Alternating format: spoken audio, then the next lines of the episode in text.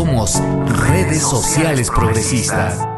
¿Qué tal amigos de redes sociales progresistas? Hoy es lunes 14 de septiembre y esta es la audiocolumna de esta semana que se titula Perdiendo la razón.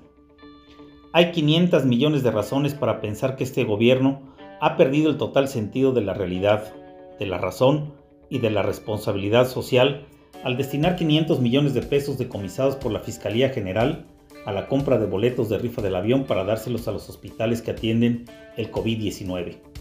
Este engaño tiene diferentes puntos de vista, pero el más grave es jugar con la esperanza de médicos, enfermeras y personal hospitalario que a su vez nos refleja una crueldad inusitada.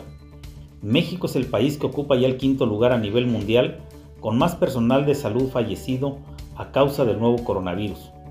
Las estadísticas nos señalan que han fallecido 248 profesionales de la salud. Nuestra tasa de contagio por el virus SARS-CoV-2 es seis veces mayor que en China y el doble que en Italia, y mueren cinco veces más que en Estados Unidos. La pregunta salta de inmediato. ¿Por qué no darle ese recurso directo a los hospitales? La respuesta es sencilla. Es la misma que se ha mantenido desde el principio. No existe el más mínimo interés ni la sensibilidad por atender y reconocer los errores en el tratamiento de la enfermedad. Siguen pensando que la tasa de mortalidad no es para alarmarse, a pesar de ir ya en más de 70.000 muertos.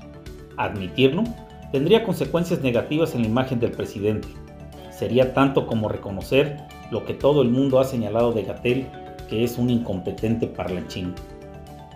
En este absurdo, el gobierno de la 4T nos quiere acostumbrar a estar rodeados de sufrimiento ajeno, ocasionado por la pandemia, mientras apenas reaccionamos para detenerla, más allá de proferir un comentario crítico, de inmediato se nos impone el ejemplo de un presidente al que no le importan las medidas que limiten su propagación.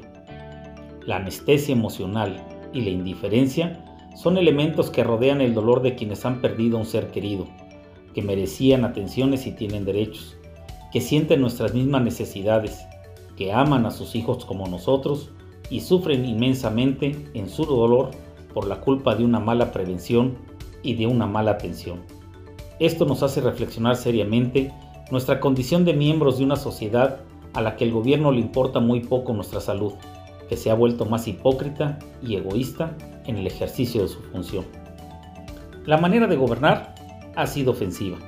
Son un gobierno limitado, con un diseño institucional y nuevas prácticas que no cuajan, en donde han perdido su rol de autoridad pública por un enfoque de una realidad alterna que sigue siendo discrecional, veleidosa y opaca en la función administrativa, sin que puedan sustentar su eficacia en tiempos donde nos acercamos peligrosamente a una megacrisis institucional. Soy Ulises Gómez de la Rosa. Nos vemos en la próxima. Tú que nos escuchas, es así como las y los queretanos nos cuidamos, nos apoyamos, nos ayudamos, nos protegemos y vamos de la mano. Querétaro necesita de todos y todos somos Querétaro. Hoy va por Querétaro. Defendamos Querétaro.